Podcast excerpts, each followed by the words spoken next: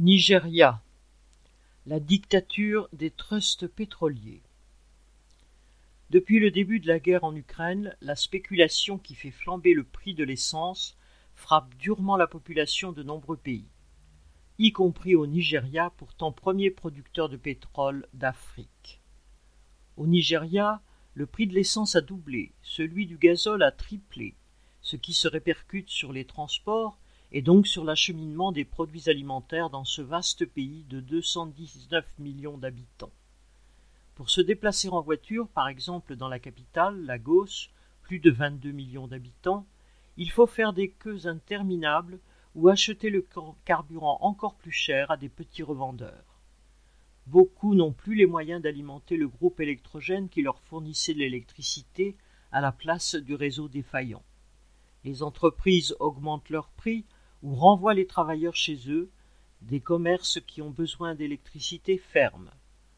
L'inflation, qui dépassait déjà 15%, grimpe en flèche. La cause immédiate de la flambée du prix des carburants est semble-t-il une pénurie intervenue quand il s'est avéré, fin janvier, que la livraison de quatre cargos provenant d'Anvers en Belgique contenait de l'essence chargée de méthanol à une dose dix fois supérieure à celle admise par les moteurs, donc impropre à la consommation. Mais pourquoi le pays le plus peuplé d'Afrique, premier producteur de pétrole du continent, fait-il venir son essence de Belgique? Pour la simple raison qu'il n'y a quasiment pas de raffinerie en fonctionnement.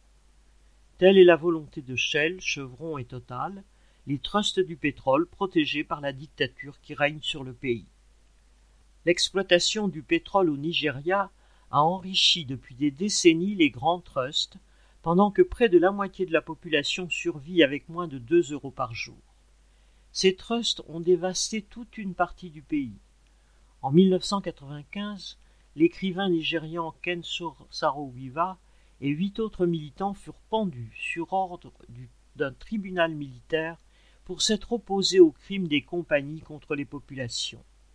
En 2012, il a fallu une grève générale pour faire reculer le gouvernement qui, sur la demande de Christine Lagarde, directrice du Fonds monétaire international, avait annoncé la fin des subventions de l'État limitant le prix de l'essence et du gazole.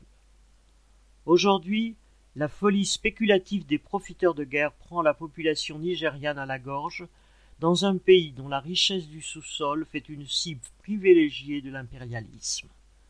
Pour rendre les richesses du pays à sa population, l'expropriation des sociétés pétrolières serait une nécessité. Jean Sandet